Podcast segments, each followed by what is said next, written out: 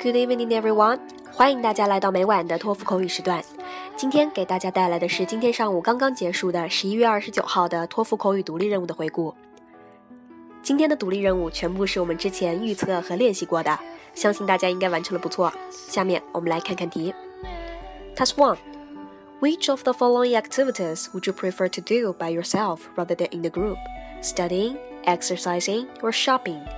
以下哪一列活动是你宁愿一个人做，而不是和一群人一起做的？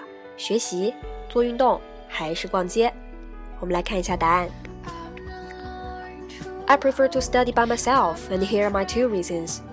First of all, studying by myself is a good way to improve my study efficiency. As you know, I'm a high school student and we face numerous study assignments, more specifically, like human geography paper, chemistry lab reports, American history projects, and English presentations.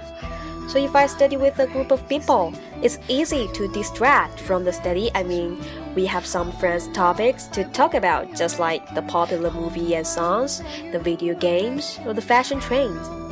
It is hard for me to concentrate. And secondly, it is also good for the other people's study. I mean, if I study alone, I will not interfere other people's study. For example, when I read the English novels, I prefer to read it loudly. It may bring some noises to the others if I study in the group. Task 2. Some people think that government should spend funding to protect the endangered animals, and other people think that the funding should come from the private source. And what's your opinion and why? 有些人认为政府应该花钱来保护濒临灭绝的动物，而另外一些人认为这些钱呐、资源呐，可以由私私人的一些资源来出。那么你认为呢？I think that the government should spend funding to protect the endangered animals for the following two reasons.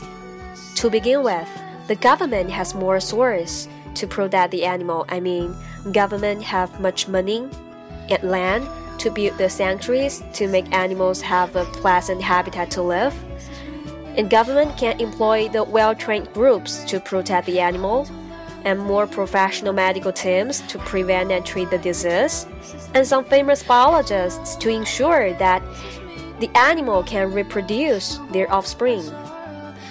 Secondly, government has a wide advertising effect.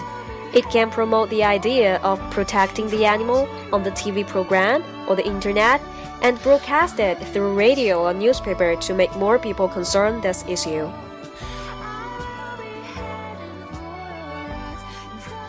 好了，今天的考题回顾为大家分享到这儿。今天呢是二十九号， 天气预报称十一月三十号就是明天，冷空气预计在傍傍晚时候侵袭广州地区，气温大幅下降。那么在此提醒小伙伴们做好防寒保暖的准备，同时昼夜温差依然比较大，请适时添减衣物。努力的道路上需要健康的身体同行，大家早点休息，晚安。